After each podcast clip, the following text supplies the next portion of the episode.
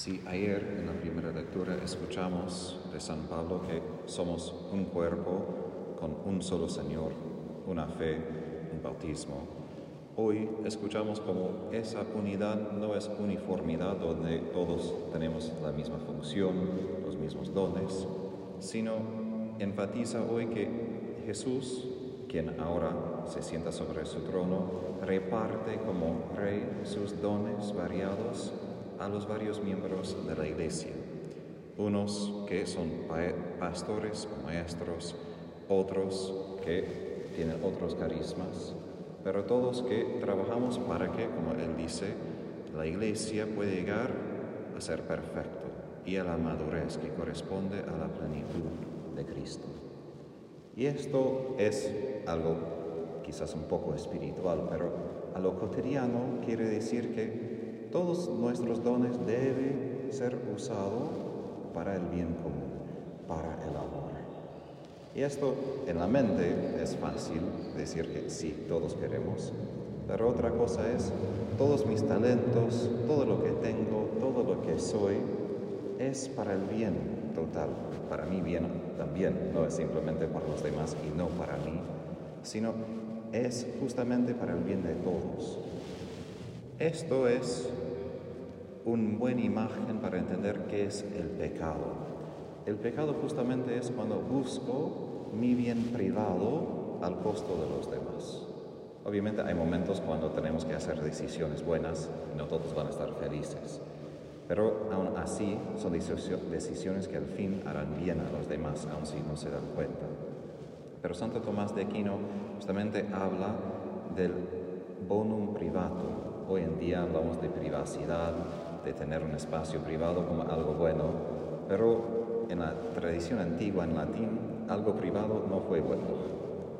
Por ellos entendieron la privacidad como algo negativo, de que yo tengo algo al costo de los demás. Si pensamos, por ejemplo, en dinero, más que tengo yo, menos pueden tener los demás.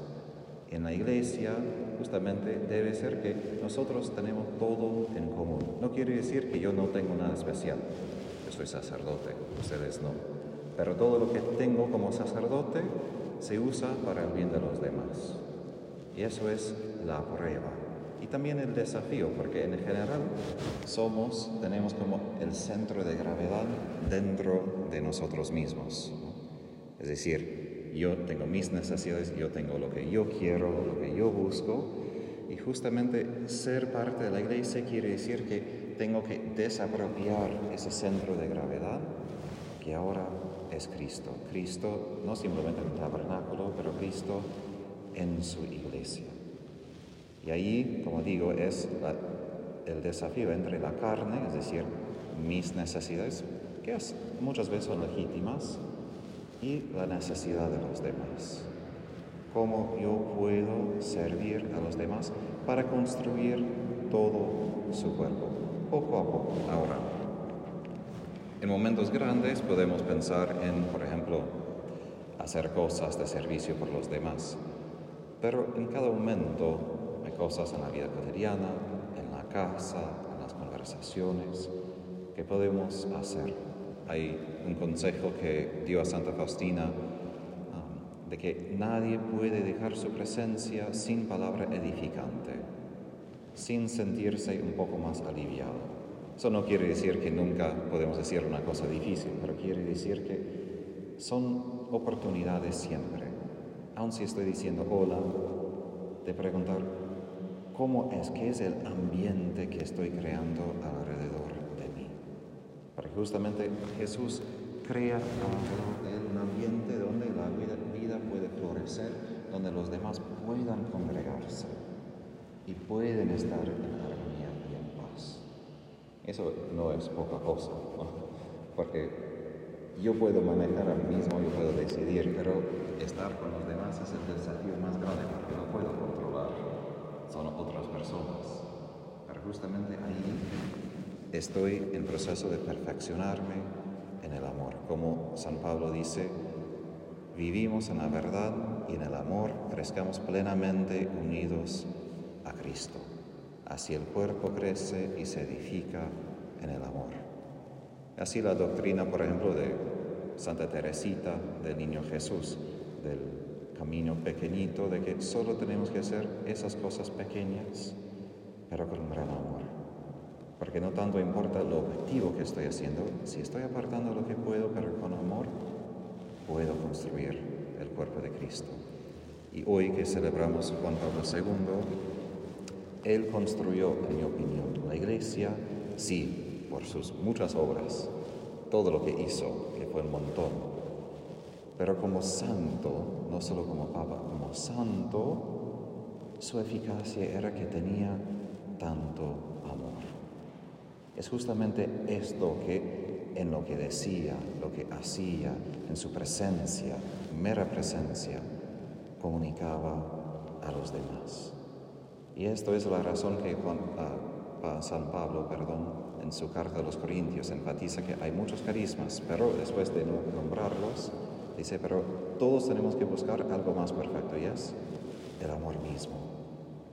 Porque cuando tenemos este amor mismo, entonces influye en todo lo que hacemos, todos los dones que tenemos, ayuda a crecer a la iglesia. Entonces, aun si nosotros no podemos pensar qué voy a hacer hoy o cómo voy a construir la iglesia, nomás es si vivo en ese amor, sí puedo construir. Estoy rezando, limpiando el baño, estando en casa, hablando en la cena, pero todo esto funciona y todo esto sirve. Y esto es nuestra misión. Aun si no somos papas y tenemos una misión tan grande, no tenemos misión menos importante que la suya. Porque Él estaba más visible, pero lo que Él hacía no tendría sentido ni podría haber hecho tanto si no fuese por nosotros que estamos en todos esos lugares del mundo para tocar concretamente los otros miembros del cuerpo con ese amor, con esa verdad de Cristo y así crecer, como San Pablo dice, todos a esa madurez. Y aquí termino. Una cosa es la santidad personal, otra cosa es santidad comunal.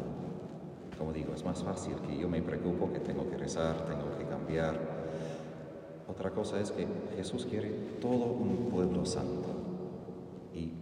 Termino, como digo, con esa pregunta.